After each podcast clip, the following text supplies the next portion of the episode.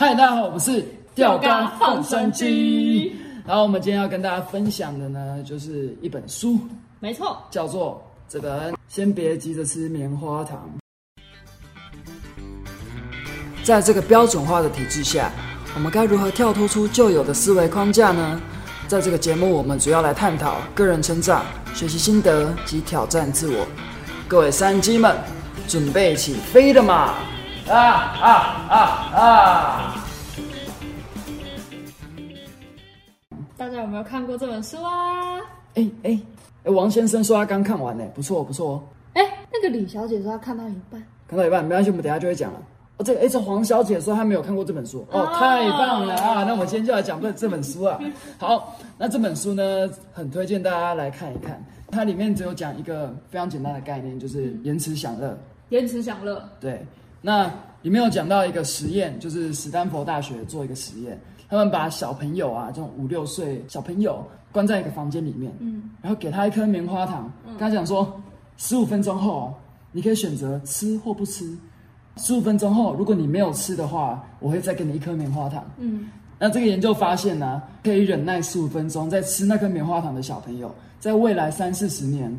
不管是在财富啊，或者感情上面，都比那些急着想要吃棉花糖的小朋友还要成功。嗯，对，所以呢，也得出了一个结论，就是我们成不成功呢，不是取决于我们努不努力，或是我们够不够聪明，而是在于延迟享乐。那这边呢，有一个选择题，想要让大家作答。那题目是：是我今天要给你一大笔钱。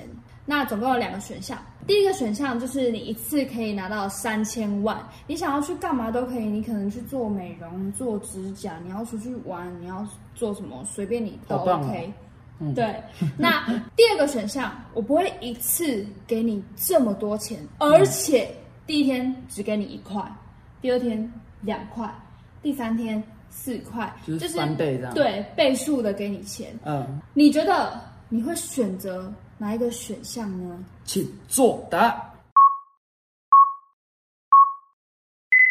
好，相信大家答案都已经在你的心目当中了。那现在我们就来面对现实。那选择 A 选项的朋友们，恭喜你获得三千万！但别高兴的太早，也就是表示你已经先吃掉了棉花糖。那选择 B 的朋友们，恭喜你！在三十天之后，你将会获得五亿三千六百万的钱。其实我们在我们人生道路上面啊，会有非常多的小小棉花糖，就是在路边。可是呢，我们可以选择吃它，或是选择无视它，专注在我们最重要的，就是前方那个最大颗棉花糖。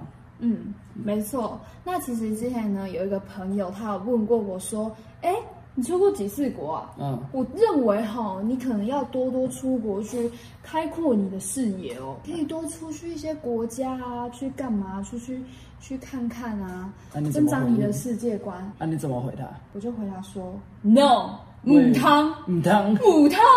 我就是跟他讲说，比起出国，更愿意花更多的时间来去充实我自己，来去学习更多对未来有帮助的事情。嗯，或者是技能，嗯，因为我觉得，在我们现阶段出国的话，我认为是更偏向玩乐的心态。嗯，其实本来出国就是想要放松啊，玩乐。嗯，说好听的就是啊，去开阔你的视野，去增长你的国际观。嗯，但是另外一方面来说，就是玩。对啊，嗯，而且在我们这个年纪，普遍经济能力并没有那么高。所以，我们如果想要出国玩的话，势必就是要去打工啊，嗯，甚至是跟爸爸妈妈拿钱。我认为，如果你现在可以好好的去充实你自己，等你成功了，你有的是时间，有的是金钱，嗯，你想要什么时候出去，你要出去几次都无所谓，说走就走，对，说走就走，对，这才是真正的旅行。那我再跟大家举一个现实的例子啊。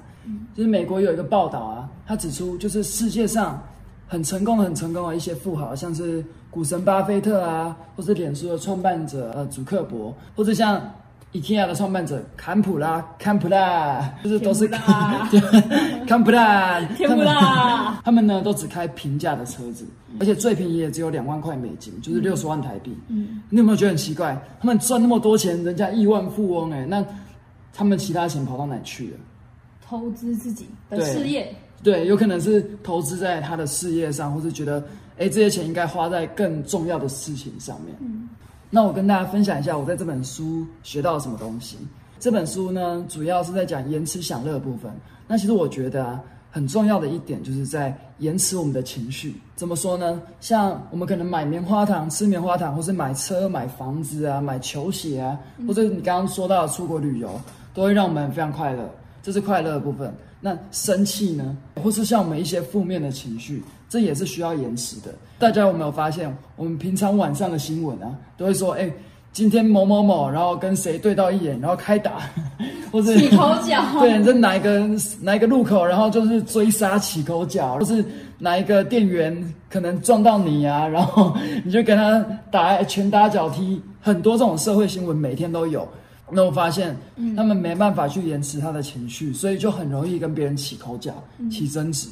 那我们反观一些社会上的成功人士啊，他们可能还有更多的负面评论，不管是网络上或是实体的，就是有很多各样的非议在他们身上。可是呢，你会发现普遍，当然是也有例外啦。普遍的成功人士，他们都比较能够去处理这些负面的评价啊，或者这些负面的消息，因为他们知道更重要的事情应该是他们的事业，而不是跟这些人去争论。嗯，所以他们不会花很多时间在这些小小的棉花糖，把他的生气这个情绪摆出来。